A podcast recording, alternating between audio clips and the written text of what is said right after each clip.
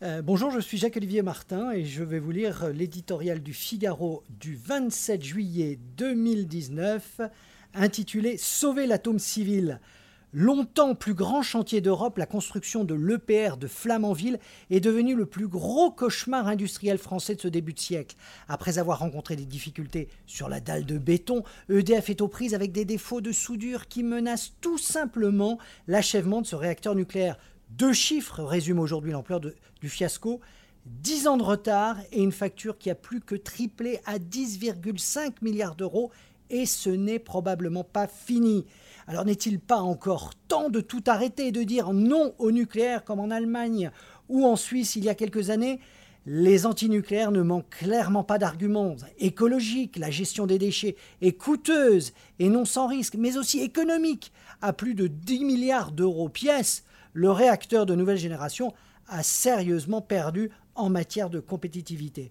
L'abandon serait pourtant une erreur. D'abord, les doutes sur la capacité à le construire et à le faire fonctionner sont levés depuis que la Chine a mis en production son premier EPR acheté auprès du français Areva. Ensuite, il hypothéquerait l'avenir d'EDF et plus largement de toute une filière d'excellence qui emploie pas, pas moins de 200 000 personnes. Enfin, il faut être clair, l'arrêt de ce programme conduirait à une sortie plus rapide de l'atome civil, ce qui ne serait pas neutre en pleine transition énergétique. Rappelons que l'Allemagne a dû rouvrir ses centrales à charbon qui polluent pour compenser la mise au sommeil de son parc nucléaire, alors qu'elle dispose pourtant de dizaines de milliers d'éoliennes.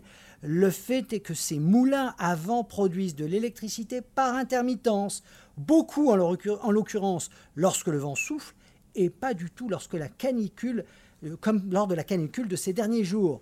Une France ambitieuse, soucieuse de son indépendance énergétique et stratégique, a tout intérêt à garder de fers au feu, continuer à investir régulièrement dans le nucléaire pour retrouver son savoir-faire et transformer l'échec de l'EPR en succès, et surtout s'engager pleinement dans les énergies renouvelables pour ne pas passer à côté d'une révolution industrielle considérable.